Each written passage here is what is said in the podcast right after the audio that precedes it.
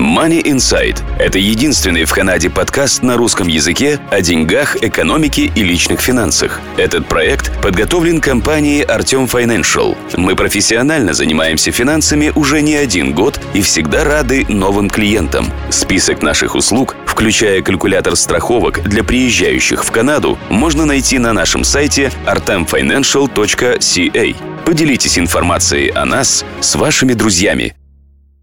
Добрый день, слушатели подкаста Money Insight, вашего подкаста о деньгах, экономике и личных финансах. В студии нахожусь я, Артем Бычков.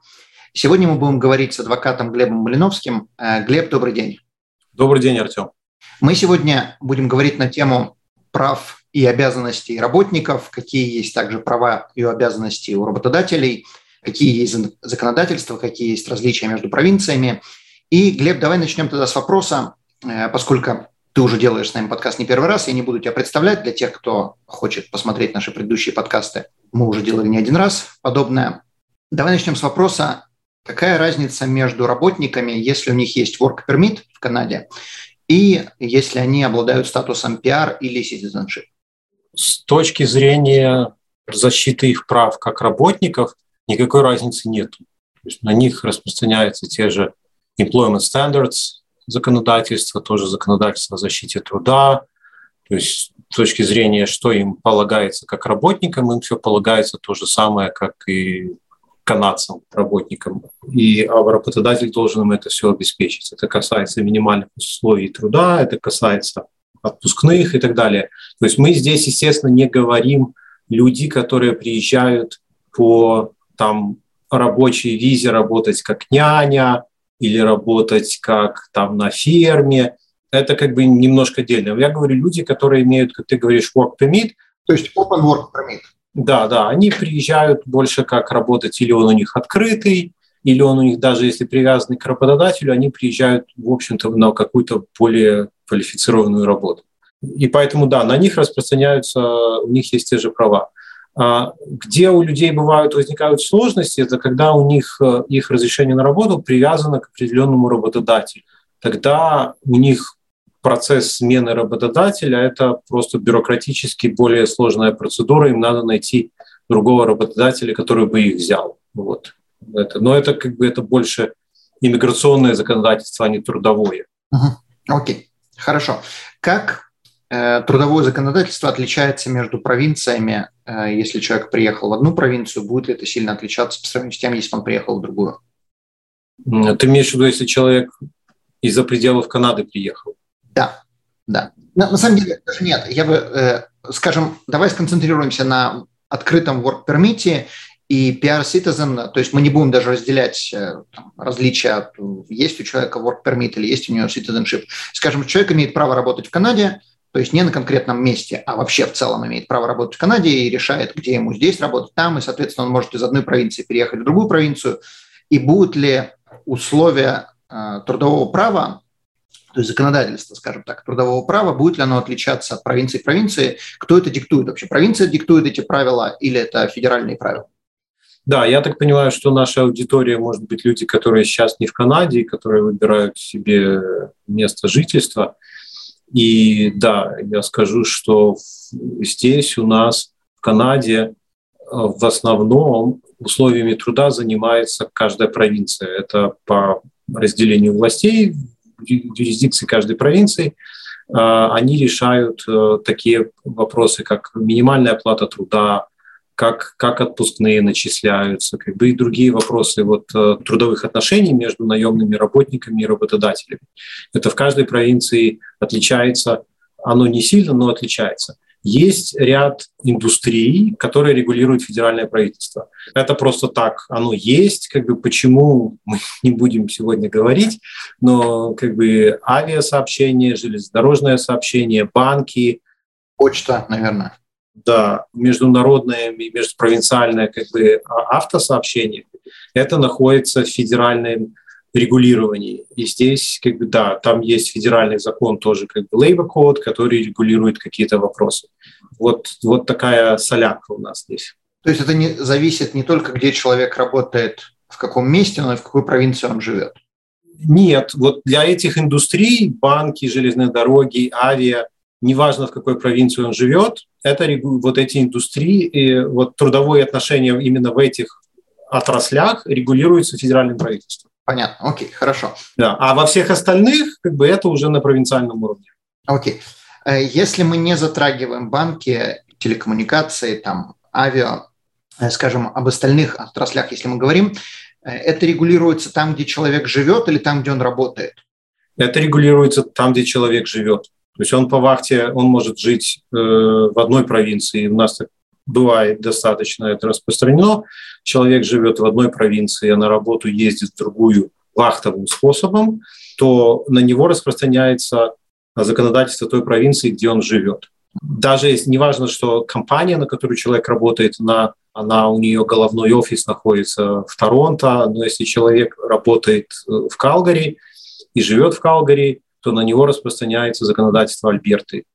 То есть, по большому счету, если, скажем, есть какая-то компания, неважно, крупная, средняя, у которой есть работники, разбросанные по всем провинциям, то по большому счету этой компании нужно делать контракт для этой провинции. То есть нельзя сделать один контракт для всех работников, даже, предположим, все работники зарабатывают одно и то же, там на тех, одних тех же должностях работают, там, предположим, customer service. То есть плюс-минус одна и та же зарплата, плюс-минус одна и та же работа, просто в центр, колл-центр разбросаны в разных провинциях. И получается, контракт надо делать для конкретной провинции. Да, либо контракт надо делать для конкретной провинции, либо работодатель должен понимать, что такие вещи, как э, начисление отпускных или как рассчитывается сверхурочные, overtime, говоря по-английски, оно, вот эти детали, они могут различаться от провинции к провинции. В каких-то в каких-то отраслях. Не, потому что, например, в строительстве отличается между Альбертой и Британской Колумбией, как рассчитываются отпускные. И поэтому здесь нельзя вот так легко описать, даже и за полчаса нельзя описать все различия, которые есть. Ну и я не могу даже сказать, кроме как Альберта и Британскую Колумбию, я в других провинциях не знаю законодательства. Окей. Okay. И ты практикуешь в этих двух провинциях? Ну, да, да. Я как бы живу и практикую в Альберте, но поскольку я практиковал раньше в Британской Колумбии, у меня есть знание того законодательства, то я имею право практиковать и в Британской Колумбии до определенного количества часов в год. Окей, okay. окей, okay. но это уже детали. Какие есть права у работников, когда человек устраивается на работу? У работников, в принципе, права, ну, если ему дают трудовой контракт для подписания, то э, ему должны дать время для рассмотрения этого трудового контракта. То есть обычно дается работнику там, пару дней, чтобы он подумал, решил, хочет он, не хочет, согласен, не согласен. Ну, естественно, это условия переговоров неравных сторон. Понятно, что работник находится в более слабой позиции, в подавляющем большинстве случаев. Но никаких там дополнительных прав у работника нет, кроме того, что он может, э, его не могут заставлять сразу подписывать, а должны ему дать время подумать. А законодательство, вот о чем, мы, о чем я говорю, Employment Standards Act, или в каких-то провинциях называется Employment Standards Codes, это минимальные требования, которые обязательны для работодателя. То есть законодательство направлено на то, чтобы защитить работника. Это минимальная оплата труда, как сверхурочные насчитываются, как отпускные, сколько максимально можно заставлять человека в день работать, какой у него должен быть отдых. Оно в разных отраслях имеет разные ну, применения. Где-то это не важно, там для офисных работников это имеет меньшее значение, для людей на производстве, на стройке это имеет большее значение. Окей. Okay. Ты упомянул, что когда подписывают контракт, а как часто подписывают контракты, предположим, может ли работодатель нанять просто работника без всяких контрактов, просто приходи завтра работать, вот вставай к станку или там, не знаю, к кассе или еще куда-то, начинай, будем тебе платить, неважно сколько, долларов в час, и вот работай 8 часов, э, вперед, поехали. Да, очень часто, очень часто именно так и делается на простых работах, когда все приезжали с чего-то, начинали в Канаде, первые работы, там никаких письменных контрактов нету, или если что-то есть, то это какая-то одна страничка, где вам просто ну, у вас написаны ваши часы работы и ваша зарплата, и, и все. А остальное вам обязаны платить по законодательству. Вот. И в принципе работодатель, чтобы вы понимали, что работодатель в Канаде в основном стремится соблюдать законодательство. То, что, то, что если надо платить там, отпускные насчитывать, то они их насчитывают. Если надо платить сверхурочные, то они их платят. Везде есть э, работодатели, которые пытаются где-то сэкономить, но бывают случаи, когда человеку не доплатили. Я таких работников сразу призываю не думать о работодателе, что вот они хотели меня обмануть и так далее. То есть очень часто это бывает, что это просто люди сделали ошибку. Они не знали, что там в этой провинции по-другому отпускные насчитываются, и просто не подумали, это просто ошибка. То есть эти вопросы путем можно всегда решить путем переговоров, а не там, разрывая отношения, устраивая какие-то скандалы. Насколько часто работодатели стремятся делать контракты? Вообще а, популярно ли это, если у тебя есть какая-то, скажем, статистика, не знаю, 30% работодателей, например, там делают контракты, остальные не делают. Или какие-то отрасли, например, однозначно всегда делают, какие-то вообще не делают. Эм, статистики нет у меня, к сожалению, но как бы вот из оснований моего опыта, то когда мы говорим о каких-то рядовых позициях, то а, работодатель не хочет э, тратить деньги на того, чтобы нанимать юриста и составлять э, контракт. Поэтому если мы говорим о каких-то более серьезных позициях, когда у человека есть какая-то ответственность, какая-то менеджерская позиция или это профессиональная позиция, то тогда работодатель с большей долей вероятности будет э, составлять контракт. Ну и, и даже тогда как бы работодатели ну, стремятся сделать какой-то типовой контракт, который будет работать э, на и это нормально, который будет работать на многих, на многих разных работниках. Окей. Okay. Хорошо. Какие теперь права есть у работодателя? То есть, например, уволить работника там, или сократить, или что-то недоплатить, или наоборот переплатить? У работодателя есть э, право, которое прописано в этом законодательстве в охране труда, что до трех месяцев э, работодатель может установить испытательный срок – и в течение этого испытательного срока работодатель может уволить работника без э, объяснения причин и без э, выплаты выходного пособия. То есть это время, которое предусмотрено законодательством, чтобы работодатель присмотрелся к работнику, подходит ли мне этот работник. Прописано это в договоре или нет, это часто не важно, потому что это прописано в законодательстве. Но, конечно, желательно, э, я всегда говорю работодателям, что вы прописываете это в договоре, чтобы четко было. Потому что иногда работодатель делает один месяц испытательный срок, иногда три. То есть это ситуации по-разному бывают. Иногда вообще не делают. И поэтому эту, эту ситуацию всегда лучше прописать, чтобы обе стороны знали, чем они имеют дело. Это то, что называется probation период.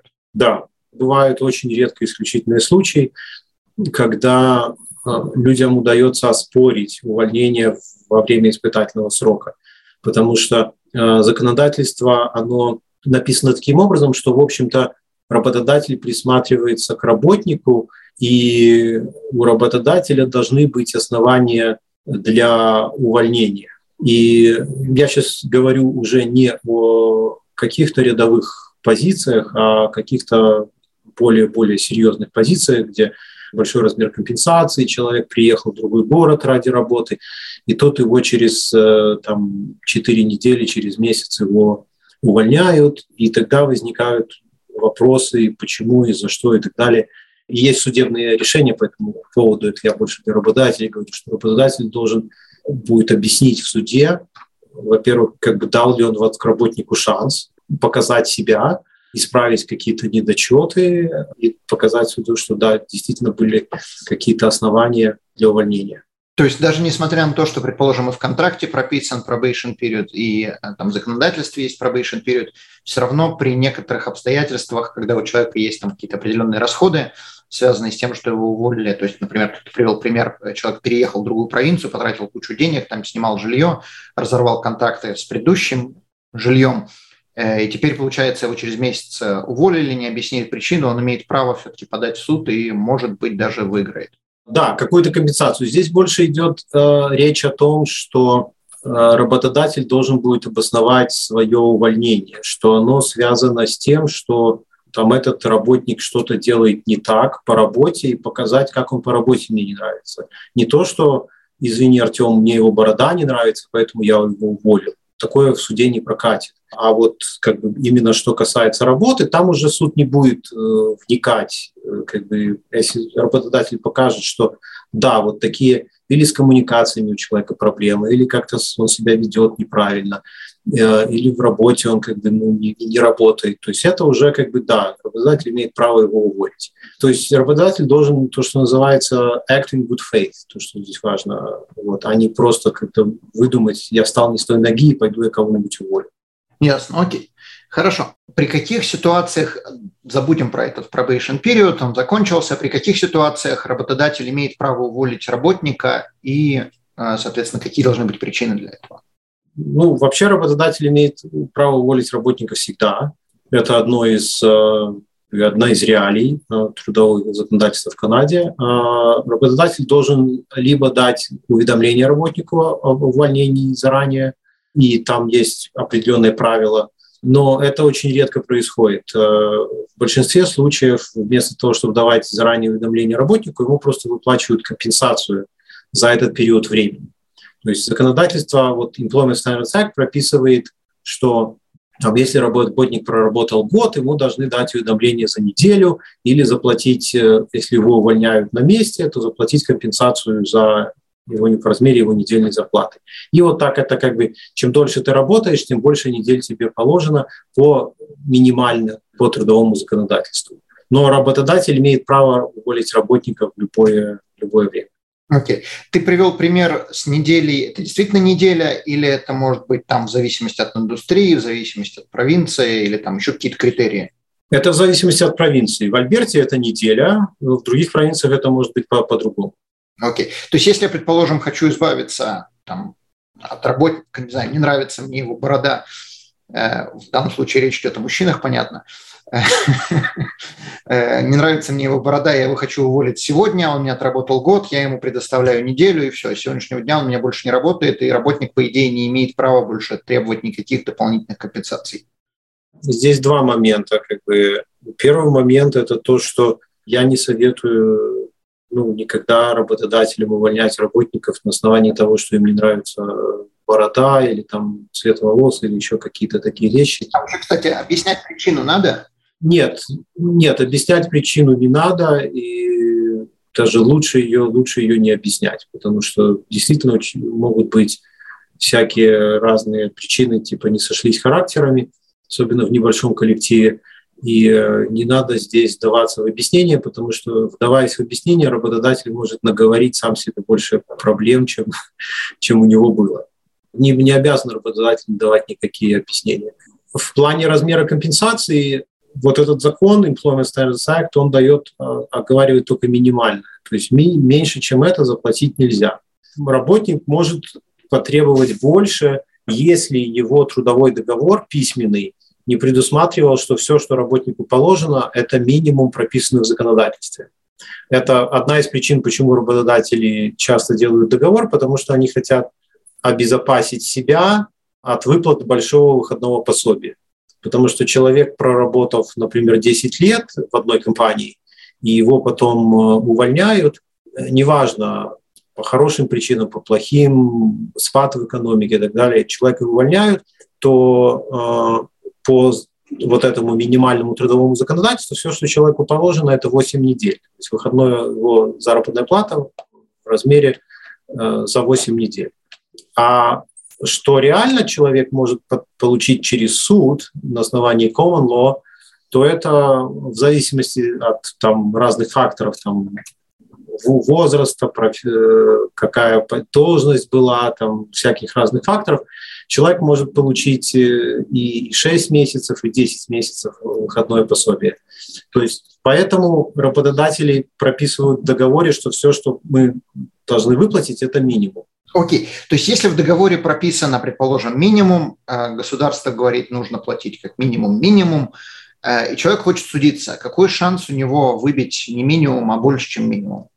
Если договора нет, нет, если договор есть. То есть я в данном случае хочу подчеркнуть, что если договор есть, и там прописано, что вот этот минимум, государство говорит минимум, но человек требует, что вот я там 10 лет отработал, хочу больше, мне положено столько-то. Да, здесь, э, э, здесь человеку нужно идти на консультацию к адвокату, и, и адвокат будет смотреть этот договор, адвокат будет смотреть, как происходил найм на работу, э, на какую позицию человека нанимали, как бы насколько он как человек э, следующий в этой теме, и как написано в договоре, потому что суды очень-очень скрупулезно рассматривают эти договоры и ищут, если есть возможность интерпретировать договор в пользу работника, суд скорее интерпретирует договор в пользу работника, чтобы он получил компенсацию. Не просто компенсацию, а больше, чем положено. Да, да, больше. Как бы о минимуме речи как бы даже нет, что работодатель должен, должен заплатить эту компенсацию, должен заплатить этот минимум. Э, работодатель должен заплатить этот минимум, даже если работник там оспаривает размер компенсации, судится с работодателем и так далее. И минимум ему работодатель должен заплатить сразу, как работодатель его увольняет. Это в данном случае мы говорим, если человека уволили просто по причине того, что там борода не понравилась, мы ему не объясняем причину и все. Но если человека увольняют по какой-то, а, то, что называется for то есть по какой-то причине, существенной причине, там, деньги своровал или, не знаю, или там, не приходит на работу или пьет э, по утрам, э, в таком случае надо ли платить ему компенсацию? сейчас мы к этому вернемся. Вот э, то, что мы говорили о том, что человек ну, подает, когда в договоре прописано, то я скажу, что это очень как бы тема, где очень много судебных решений. Как бы каждый, каждые две недели выходит какое-то судебное решение или в одну сторону, или в другую. Поэтому здесь э, надо идти к юристу и получать консультацию так на скидку. есть решение и в одну сторону, и в другую сторону. Очень зависит от того, как договор подписан. Если человек сечет в этой теме и понимал, что он подписывает, ну, меньше шансов у него что-то отсудить. Если он, как обычно, многие люди как бы не в теме абсолютно, то как бы больше шансов что-то отсудить. То есть, ну вот, и очень зависит от того, э, как бы, что требование, что в договоре это было прописано так, что человек при найме на работу читает договор, чтобы он мог понять, от чего он отказывается. Если там это очень завуалировано, то суд скажет нет, это как бы не пойдет, и суд примет решение в пользу э, работника. То есть это должно быть в договоре, в принципе, достаточно четко прописано, чтобы работник понимал, что он отказывается от чего-то.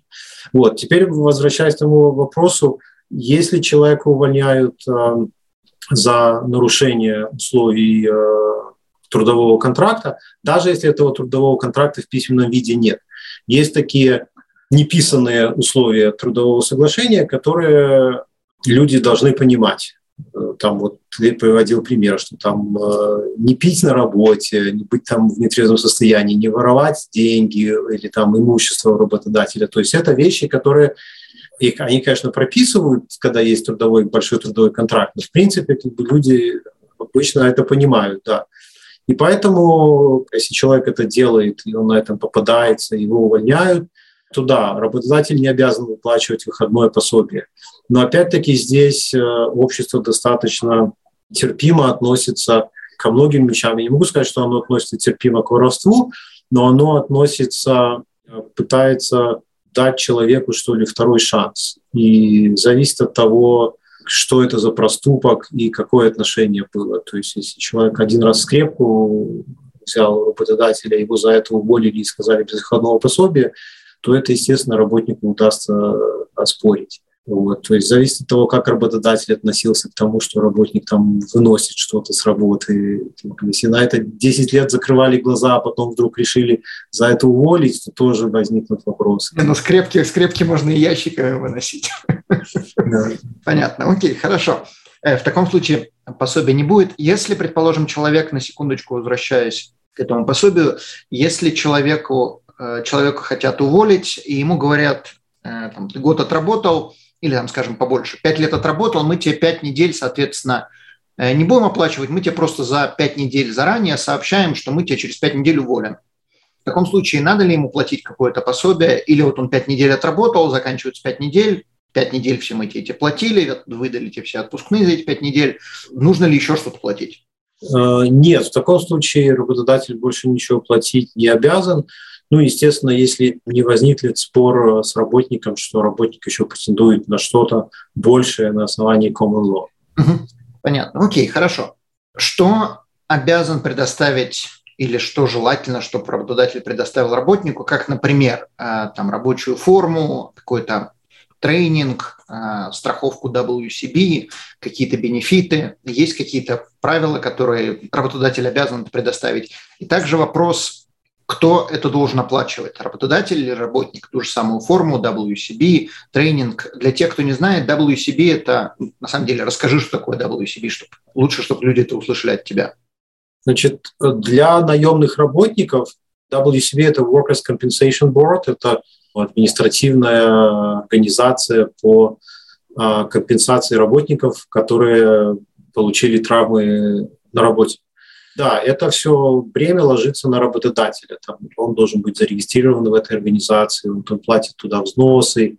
И тогда, когда, когда если работник получает травму, он обращается в эту организацию, и там есть программа по реабилитации, как бы компенсации и так далее. Это абсолютно отдельная, абсолютно отдельная тема. Скажу сразу, что ну, вот эти требования, там, естественно, мы говорим об отраслях, где это актуально. Для офисных работников это не актуально, и никто ни о, ни о какой форме, ни о какой это, не, не идет речь. Тренинг, тренинг, да, человека должны а, обучить, вести в курс дела и так далее. Это тоже ложится на работодателя, и по-хорошему говоря, по-хорошему, как бы здесь уже как бы не, не юридически, а практически говоря, тренинг должен быть за счет работодателя.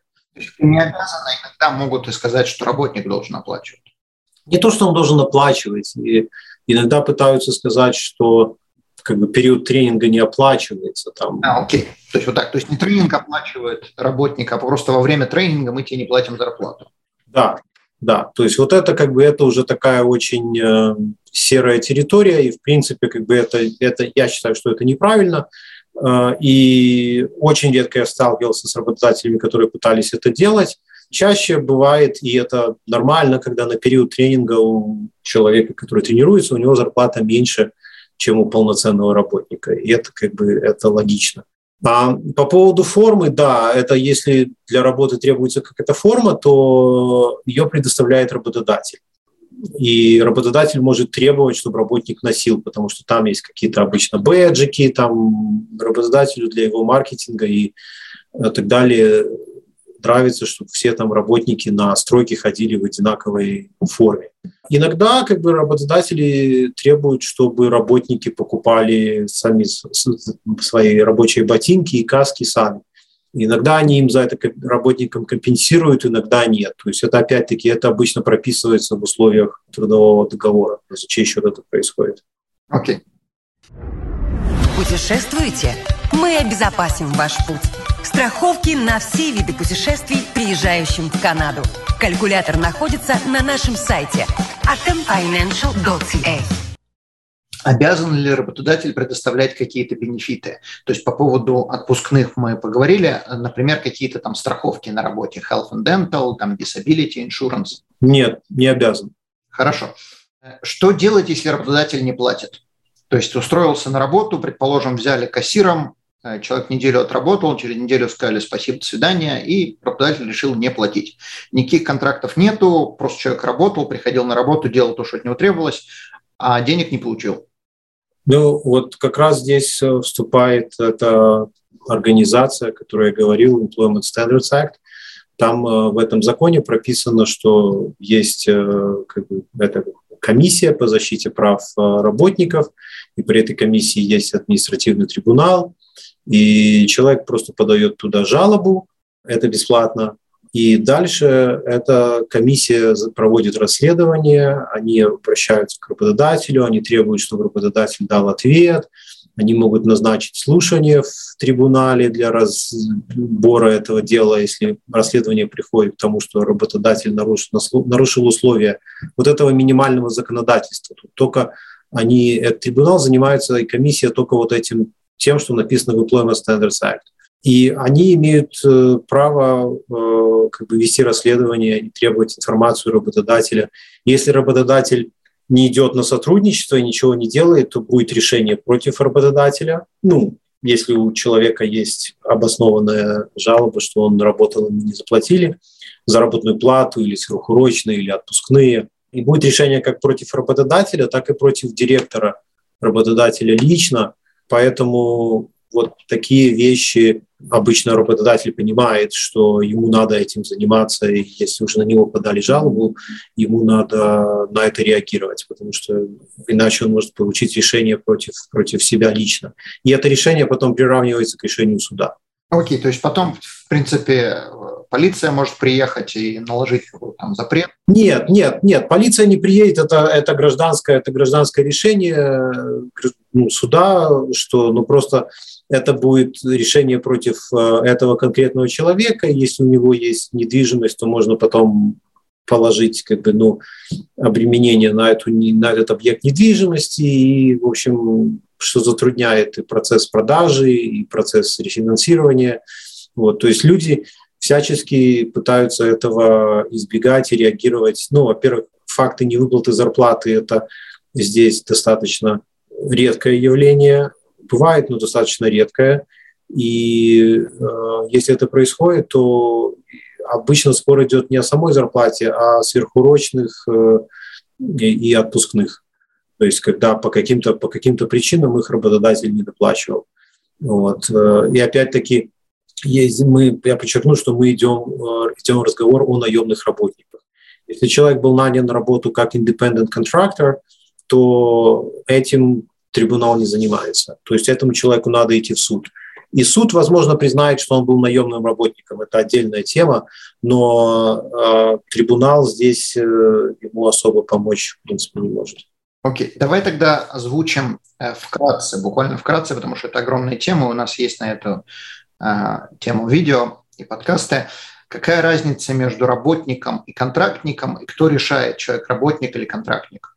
Решает э, суд или налоговая, когда она пришла делать аудит. Но факторы, которые смотрят, что суд, что налоговая, это одинаковое. То есть налоговая просто интерпретирует. Э, там есть целый ряд факторов, на которые суд смотрит или налоговая смотрит, когда решить, э, чтобы понять, человек э, трудился как наемный работник или как контрактор. И то, что написано в договоре, это имеет значение, но не влияющее значение. То есть это только один из факторов. Скажем так, основной вопрос, который суд задает, человек работал на себя или он работал на кого-то? То есть кто решал, когда работать, кто решал, может ли этот работник нанимать кого-то, в какие часы? Да, то, то есть я работаю на себя, я решаю, какие заказы мне брать, какие не брать, когда я работаю, как я работаю. В смысле не, как, не качество работы, а в смысле там вот работаю я с утра или по ночам, или лежа, или сидя, или так далее. А когда я работаю на кого-то, то вы понимаете, как мне говорят, вот ты должен быть на работе в 8, и твой рабочий день вот до 5, и вот тогда у тебя обед, и вот ты должен эту форму носить. И, и вот этими молотками пользоваться, и только этими как бы инструментами. Нанимать никого не имеешь права, да. То есть, когда меня уже контролируют как бы мои часы работы, в какой форме, мне дают инструменты, мне дают работу, как бы, то есть у меня вот, я только у меня один заказчик, то есть я работаю на этого заказчика каждый день, каждый месяц, то это понятно, что это ситуация, когда никакой я не контрактор, а я типичный наемный работник. Важно, как меня назовут. Окей. Okay. Э, если работник на работе накосячил, чего-то сделал, не знаю, кофе пролил на компьютер, компьютер сгорел, имеет ли право работодатель взимать компенсацию с этого работника? Нет. Окей. Если он сделал что-то предположим, работник приехал к клиенту этой компании и там накосячил, там, не знаю, поставил антенну, антенна упала, что-то случилось. То есть первый вопрос был по поводу имущества на работе, второй вопрос по поводу имущества клиентов. Имеет ли да, если это как бы ошибки, которые неизбежны в жизни любого человека, то нет, работодатель не может ничего высчитывать э, с работника. Даже если это ошибка по халатности, по глупости, по как такое можно было сделать? Как бы, ну, можно было. То есть вот человек сделал ошибку, но работодатель имеет права высчитывать с работника. А, то есть мы не рассматриваем ситуацию, когда работник со злым умыслом там поджег офис работодателя. Понятно, с молотком в ванну вошел, все раковины побил, понятно. Да. Вот это мы не рассматриваем. Но то, что когда люди делают ошибки, да, они делают ошибки. И здесь ничего сделать с этим нельзя. Если компания обанкротилась, э, что происходит с работниками в таком случае? Работники могут, э, опять-таки, подавать вот в эту комиссию, Employment Standards Commission, и о том, что им не заплатили зарплату. Там о выходном пособии обычно речи не идет, потому что получить бы хотя бы свою зарплату. Ну, компания банкротом стала не случайно, у нее денег не было, и у нее много долгов. Вот. А, поэтому работники, они не, не самые первые, кто в очереди. Ну, такое законодательство. Там уже вступает в силу законодательство о банкротстве, именно если мы говорим об официальном банкротстве. Там есть законодательство о банкротстве, и там прописано кредиторы первой очереди, второй очереди и так далее. И как бы э, кредиторы первой очереди это те, у которых есть залог оформлено. Вот машина в залоге, вот ее банк заберет и, и все, то есть никому она больше не достанется. Никто ее не продаст, и эти деньги не разделит. То есть все, что в залоге, забирают те кредиторы, у которых это в залоге. Потом там налоговая часто впереди всегда стоит, как бы, но и работники тоже доходит иногда очередь до работников. Вот. Работники могут, естественно, претендовать на свою зарплату, то есть она им положена. Кто не говорит, что им она не положена, но обычно... То есть зарплата, то есть, там, скажем, за последние две недели или за последний месяц или за сколько? Нет, а, нет, зарплата положена работнику за все время, что он отработал. Имеется в виду то, с того с последнего момента, когда ему платили. То есть ему заплатили там последний раз две недели назад, вот с этого за эти две недели ему должны теперь заплатить. Да, ему должны там за две недели или за месяц заплатить. И ему это не заплатили, да. И он подает жалобу, но в данном случае, как бы, если есть официальная процедура банкротства компании, то уже вступают в силу законы банкротства. Там не будет решения просто против там, компании, директора лично. Там может быть, а, как бы они лично могут отвечать. То есть здесь вот именно вопрос идет, что тоже надо на ситуацию смотреть индивидуально они могут попасть лично против директоров, и поэтому ну, в больших компаниях как бы очень редко такое бывает, когда людям именно вот не выплачивают зарплату, и то есть компания зарплату выплачивает, там другие кредиторы остаются без денег. Вот, потому что директора, опять-таки, не хотят лично отвечать э, по этим обязательствам. Ну, понятно. То есть, если компания брала в долг и объявила банкротство, то будут спрашивать с компании, а не с директоров. А зарплату могут спрашивать, в принципе, из директоров. Да, до определенной суммы, там до 6 месяцев, могут спрашивать с директоров. Понятно. То есть лучше вначале заплатить зарплату, а потом объявить банкротство. Понятно, окей. Хорошо. Положено ли что-то людям в случае э, банкротства от unemployment insurance? А, ну, скажем так, employment insurance, там другие, другие правила, опять-таки там объявила ваша компания банкротство или вас просто уволили по сокращению штатов, там это значение не имеет. Имеет значение, сколько вы часов отработали, там есть законодательство, где прописано, вот сколько надо минимум отработать, то за столько-то месяцев, там вам надо набрать столько-то часов, и тогда вы можете претендовать на этот э, unemployment employment insurance, это пособие по безработице. Это именно вы должны отработать как наемный работник. Опять-таки, не как контрактор, а как наемный работник. Это значит, что и ваш работодатель платил в этот фонд по, по безработице, и с вашей вас зарплаты удерживали, вы платили фонд по безработице. Потому вы потом вы можете подаваться на пособие по, по безработице. То есть это да, это надо отработать, плюс э, увольнение должно быть э, не то, что вы уволились, а вас, а, а вас уволили. Если спорные ситуации возникают, когда э, человек вынужден был уволиться, ему создали невыносимые условия –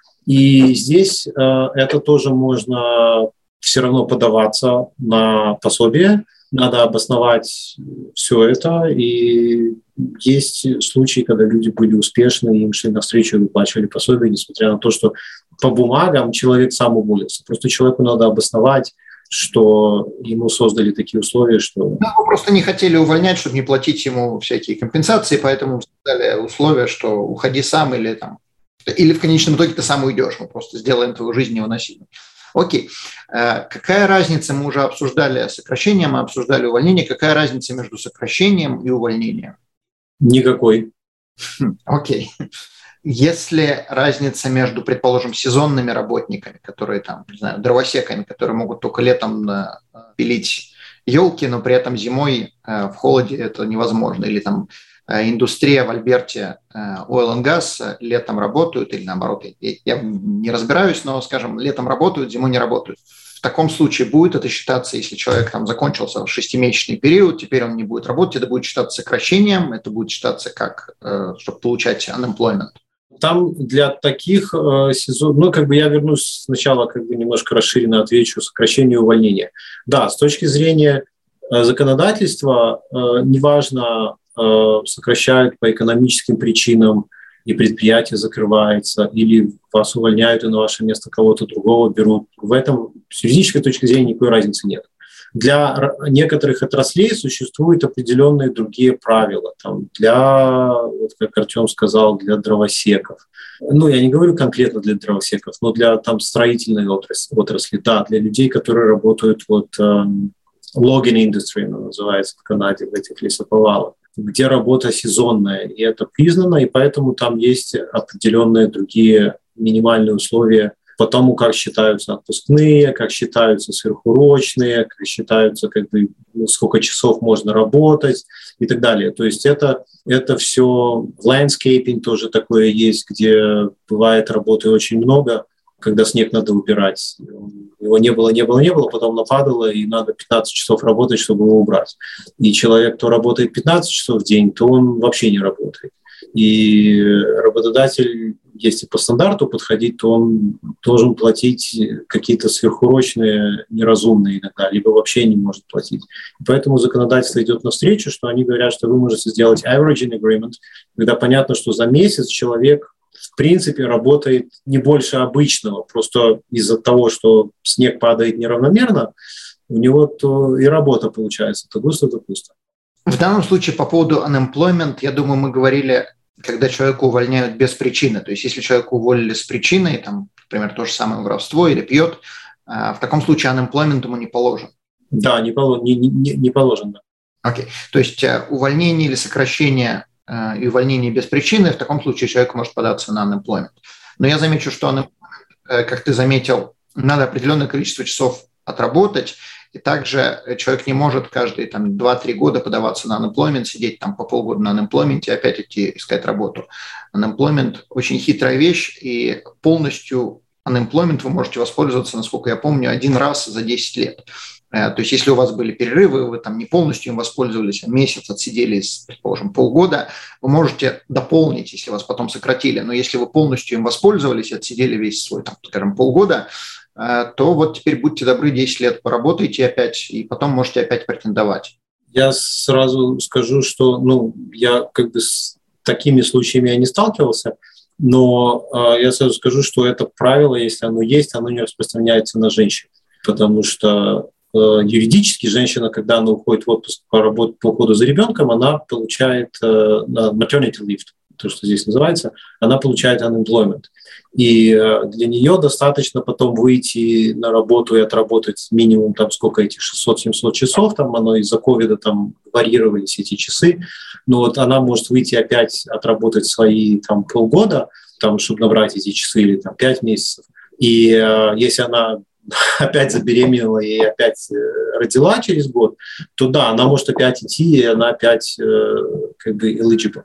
Okay. А, да, если она не, ну, получилось так, э, ребенок за ребенком, и она не набрала свои минимальные часы, то и пособие по, уходу за ребенком она не получит. Это для женщин на заметку. Один важный момент хочу сказать для слушателей, зрителей.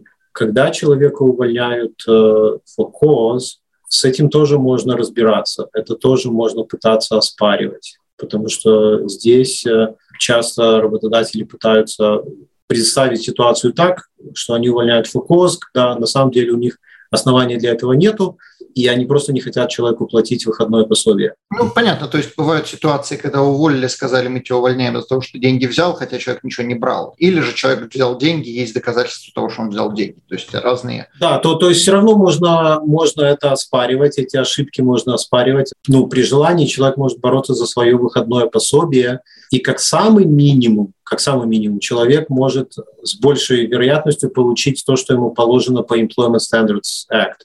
Потому что там э, ситуация такая, Опять-таки, это в разных провинциях по-разному, но, по крайней мере, есть судебные решения, которые говорят, что э, чтобы человеку не выплачивать вот этот даже минимум, сколько там несколько недель ему положено, то это уже должно быть такое серьезное нарушение, умышленное, именно умышленное нарушение со стороны человека. А иначе, как бы, если оно там неумышленное, скажем так, то его минимум ему все равно работодатель должен заплатить. Как бы прецеденты такие есть. Поэтому я бы сказал, что для работников, которых увольняют в КОЗ, и если вы отработали значительный период времени на этом месте, то стоит получить консультацию у юриста и инвестировать в это, чтобы понять, что, может быть, вы можете что-то получить. Окей. Okay. Но я как бы хочу еще одну вещь заметить. Ты сказал с точки зрения работника, я скажу с точки зрения работодателя. Если вас увольняют фокус, может быть, действительно была причина. Ну, я подозреваю, что люди об этом знают, была причина или нет. То есть, если вас уволили, и вы считаете, что это неправда, неверно, и вам просто не хотят платить, это одно, но если вас уволили, действительно есть причина, подумайте два раза, стоит ли вам бодаться с вашим работодателем, потому что для вас же может быть и хуже. Да, здесь как бы причина была, но эта причина может быть, когда дело доходит до суда, суд скажет, что это недостаточно веская причина, чтобы человека уволить без выходного пособия. То есть у тебя была причина, но да. Понятно, что если мы говорим о скрепке вынесенной, это одно, а если вынесенные там постоянно деньги из кассы, это совершенно другое. Да, а, то есть даже 5 долларов, если человек выносит, это не такие большие деньги, в то же самое время это чистой воды воровство. То есть у меня нет никаких там определенных примеров, я просто на вскидку говорю. Вопрос, предположим, человека уволили по какой-то причине, как это будет влиять или может вообще следующий работодатель об этом узнать, будет ли это как-то влиять на следующего работодателя, э, должен ли человек об этом рассказывать, что его уволили по причине, и может ли этот работодатель вообще об этом узнать. Узнать, конечно, может. Дело в том, что, ну, как всегда, когда здесь человек ищет работу, он просылает свое резюме, у него спрашивают рекомендации, э, и по резюме могут прозванивать его бывших работодателей и спрашивать, э, а что вы можете сказать, вот работал у вас там Вася, что вы можете, или Федя, что вы можете о нем сказать. И, и да, просто работодатель, он может сказать, что да, там, вот вы, мы его уволили потому-то и потому, ну, потому что, как бы, особенно если речь идет действительно о каких-то серьезных нарушениях, то работодатель может это сказать, он не связан политикой конфиденциальности. Вот это как бы важно. Люди знают важно, что человек, работодатель имеет право рассказать, то есть он не будет рассказывать всю подноготную, но он может сказать, что человек, там, не знаю, деньги своровал или пьет на работе. Окей. Да, обычно, да, спрашивают как бы изначально о профессиональных качествах, а потом уже о человеческих качествах. Ну, один из вопросов, которые я прочитал, предположим, работодатель там мнется, не хочет э, рассказывать, что конкретно, этому работодателю всегда можно задать вопрос, вот зная то, что вы знаете сегодня об этом работнике, наняли ли бы вы его второй раз? И в соответствии с этим ответом будет понятно, насколько этому человеку можно доверять. То есть иногда бывает так, что человеку уволили, потому что просто работы нет. Ну, работник хороший, но у нас нечего ему предоставить. И работодатель может сказать, да, конечно, я бы с удовольствием его взял, или в то же самое время он не хочет рассказывать причину увольнения, но нет, не дай бог, такое счастье. Да, понятно, хорошо. Я думаю, что мы на этом будем заканчивать. И у меня, наверное, последний вопрос, прежде чем мы спросим тебя, как к тебе обратиться. Вопрос Предположим, работник считает, что ему э, там что-то недоплатили, его уволили, его сократили, или наоборот, он работает, ему что-то там недоплачивают. Он решает судиться с адвокатом, с, адвокатом, с работодателем. Сколько по времени и сколько по деньгам это приблизительно может стоить? Понятно, что каждый случай будет э, своеобразный, и у каждого есть свои там, критерии, но грубо, то есть это может длиться там, два месяца, или это может длиться два года, или может длиться 20 лет, и по деньгам, на, на какие суммы человек должен рассчитывать, когда он приходит к, к адвокату. Я имею в виду не сколько выбить, а сколько это будет стоить с адвокатом. Ну, тут сложно говорить, как бы, сколько это будет стоить. Э, то, то есть, да, можно только дать очень примерные ориентиры по суммам и по срокам. По срокам, да, скажу, что э, два месяца это, это, наверное, самый лучший вариант, когда что-то удается разрешить. А так более реально из моей практики э, трудовых споров, что это где-то в, ну, где-то в три месяца мы укладываемся. А, потому что в большинстве случаев э, работодатель тоже не хочет э, тратить время и рисковать, идя в суд. Потому что это десятки тысяч долларов довести дело до суда, и работодатель тоже платит своему адвокату, тратит свое время, рискует проиграть в суде. То есть это риск с обеих сторон, и нету гарантий, как дело по, повернется. Делах об э, увольнении как бы есть э, как бы, такие дела, где речь идет только о сумме, то есть понятно, что не было причины для увольнения, и это работодатель признает, и работник признает, и речь только идет о том, за сколько месяцев работнику положена компенсация. Ну, то есть не восстановить, не, пожалуйста, восстановите меня, нет, об этом речи не идет, это именно сколько мы тебе должны, вот за, мы тебя уволили, две недели или пять недель. Да, о восстановлении здесь нельзя говорить вообще, вообще, за исключением вот федеральных отраслей, там есть такая прописана в законодательстве, что можно требовать восстановления. В остальных всех как бы восстановление это вообще в Канаде это ну нету такого как бы даже у людей в голове нету такого. Но не то, что там в законе не прописано, у людей в менталити, как бы тебя уволили, у нас уже отношения не на том уровне, что мы готовы опять работать в одном коллективе. Э, то есть одно, когда спор идет о сумме, там мы тебе должны зарплату за три месяца или за пять или за девять, как бы, и это идет спор, и час, ча, чаще всего он решается путем переговоров за 2-3 месяца. А когда дела идут более сложные, о том было обоснованно работодатель уволил, то есть не выплатив пособие. То есть работодатель говорит, что у меня было основание, я пособие не должен платить. Работник говорит, нет, должен.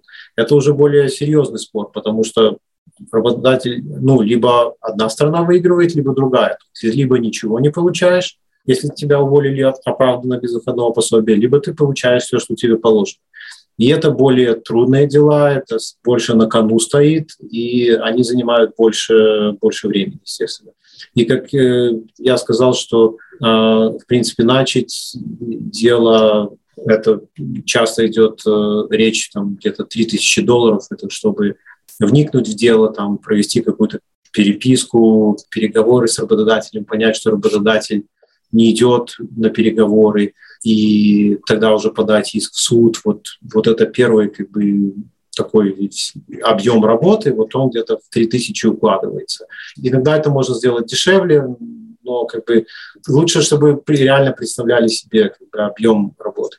Но я подозреваю, что э, это с трех тысяч мы не начинаем, то есть когда у человека просто есть вопрос, стоит ли у него вообще бодаться, не стоит, то есть за это денег не берут. То есть человек приходит к адвокату, вкратце ему рассказывает какую-то ситуацию, и адвокат ему говорит, да, тебе стоит, не стоит, вот если стоит, то это будет там, три тысячи.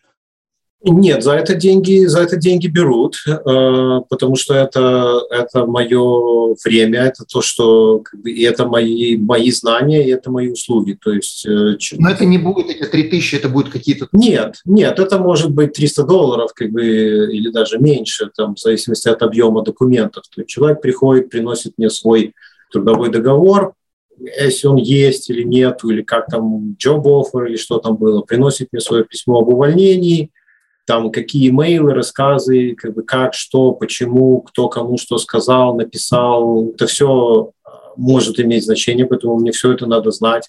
Если кто-то кого-то как-то обозвал, там все может иметь значение. А, поэтому да, это все время, все это выслушать, почитать, посмотреть э, и потом дать этому человеку консультацию. Вот что вы можете реально получить э, в суде стоит за это бороться или не стоит, это решение каждого человека. Это не всегда, это не юридическое решение. Это человек может сказать, нет, мне мои нервы дороже. Нет, ну понятно, то есть если ты посмотришь там, за, скажем, 300 долларов, к тому ты сказал, 300 долларов ты посмотрел и сказал, ну, в принципе, бороться можно, но шансов довольно-таки мало, и если мы начинаем бороться, это будет стоить минимум 3000 долларов, и тут человек уже сам решает, шансов мало, 3000 долларов, что выше – надо, не надо. То есть я получил консультацию, получил совет, и здесь уже не ты принимаешь решение, а человек, хочет ли он тратить деньги на это. Окей. Хорошо. Э, и, соответственно, последний вопрос. Как люди смогут с тобой связаться, с какими вопросами и насколько длина очередь ожидания? Потому что я знаю, что я к тебе отправляю клиентов, и э, не то, что они там долго ждут, но клиенты к тебе приходят. Клиенты приходят, спасибо большое. Связаться, ну, телефон мой рабочий 587 349 60 39. Имейл, может, можно как-то вывести туда, что будет имейл. Да, мы, конечно, конечно, поместим подкаст. Э, и очередь ожидания, в принципе, я стараюсь отвечать в течение, ну, я практически всегда отвечаю в течение суток на первый как бы, запрос и э, назначить встречу и консультацию как бы в пределах э, нескольких дней, в пределах недели всегда реально со мной назначить консультацию для того, чтобы получить э, первичную консультацию. Сделаю поправку, что сейчас период отпусков, и, естественно, все это... Конечно. И с какими вопросами к тебе обращаться? Я работаю и с работодателями, и с э, работниками, и с контракторами, и по составлению контрактов, э, и по трудовым спорам. То есть вот можно сказать, что с, с любыми вопросами, которые есть. А единственное, что могу сказать, если вы работаете на предприятии, где есть профсоюз, и вы в профсоюзе, то вам надо обращаться к своему представителю профсоюза. Я как бы не смогу вам помочь. Окей, okay. отлично. Большое спасибо за огромное количество информации. Мы обязательно поместим твою контактную информацию под этим видео. Не забывайте подписываться на наш канал, ставить лайки, шерить, задавать вопросы. И, соответственно, чем больше вопросов вы задаете, тем больше видео мы сможем выставить, потому что мы не знаем, что вы не знаете. Спрашивайте. Глеб, огромное спасибо и до следующих встреч. Спасибо, Артем. До свидания. Данный подкаст сделан лишь для вашей информации. Компании, инвестиции, страховые продукты и другие материалы, упомянутые в подкасте, упомянуты лишь для ознакомления и не являются рекомендацией к действию. Так как мы не знаем вашей конкретной ситуации, то мы не можем нести ответственность за ваши действия после прослушивания подкаста. Пожалуйста, обращайтесь к специалистам, если вы не уверены, как поступить. Спасибо, что слушаете нас и не забывайте задавать вопросы.